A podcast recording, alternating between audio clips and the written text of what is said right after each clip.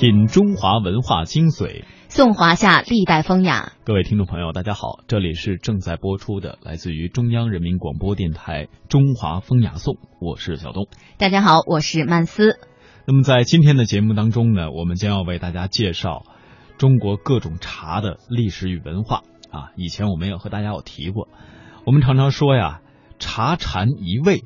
那古人究竟在喝茶的过程当中得到了怎样的人生启示呢？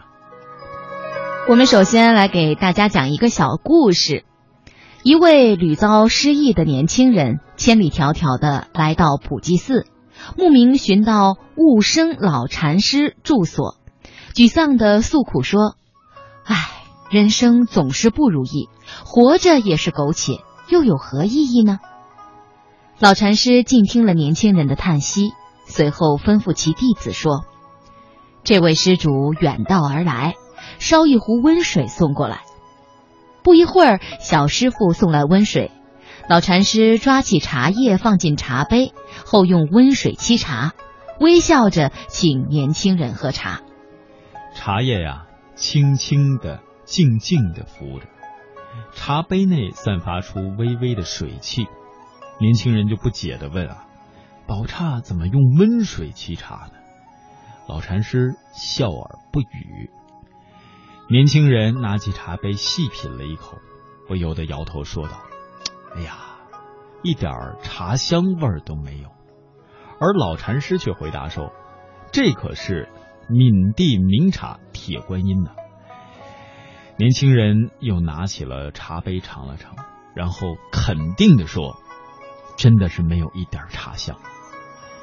老禅师接着吩咐小师傅说：“再去烧一壶沸水送过来。”不一会儿呢，小师傅便提着一壶沸水进来。老禅师起身取过又一只杯子，放茶叶，倒沸水，再放在茶几上。年轻人俯首看去，茶叶则是上下沉浮，丝丝清香，不绝如缕，望而生津。年轻人。将呃手伸过去要端杯子，而老禅师呢却做事挡开，又提起水壶注入一切沸水，杯中茶叶再一次的翻滚，而且更加厉害，一缕更醇厚、更醉人的茶香袅袅的升腾，在禅房弥漫开来。老禅师如此注水五次，茶杯终于满了。那绿绿的一杯茶水端在手上，清香扑鼻，入口更是沁人心脾。老禅师随即笑问：“施主可知，同是铁观音，为何茶味迥异呢？”年轻人思忖着说：“嗯，一杯用温水，一杯用沸水，充气的水不同。”禅师点头道：“嗯。”用水不同，则茶叶的沉浮就各异。温水沏茶，茶叶轻浮水上，怎会散发清香呢？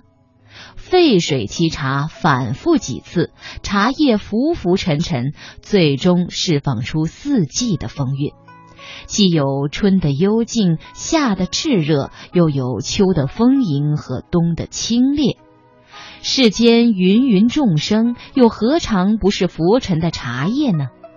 那些不经风雨的人，似如温水沏的茶叶，只在生活表面漂浮，根本浸泡不出生活的芳香；而那些栉风沐雨的人，恰似沸水充气的浓茶，在沧桑岁月里几度沉浮，才有那么沁人的清香啊！年轻人听了，若有所思，倍感惭愧。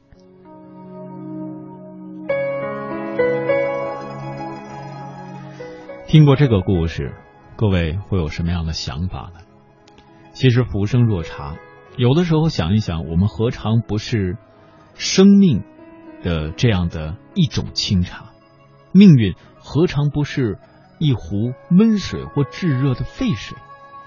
茶叶。因为沉浮才释放本身的清香，而生命也只有遭遇过一次次和坎坷，才能激发出人生的一脉脉幽香。当然，这种遭遇的一次次以及坎坷，有的时候会是悲伤的，然而有的时候却也不见得全部都是悲伤，会有很多的惊喜。茶呀，似乎是人们生活中的一种饮品，有的时候却能折射出人生。每一泡茶的滋味，因为环境、氛围、气候、饮者的不同，也会让人发出不同的感怀。所以，我们有的时候不妨也可以对，呃，年轻人说，宽恕别人的不好，怜悯恶行背后的伤害与苦难，特别是那些曾经深深伤害过自己的人。在这个过程当中，我们的心会被洗得更干净，我们也能在今生享受到更多的平静。安稳和幽香的释放。人生在世，注定要受许多的委屈，而一个人越是成功，所遭受的委屈也越多。要使自己的生命释放光彩，就不能太在乎委屈，不能让他们揪紧你的心灵，扰乱你的生活。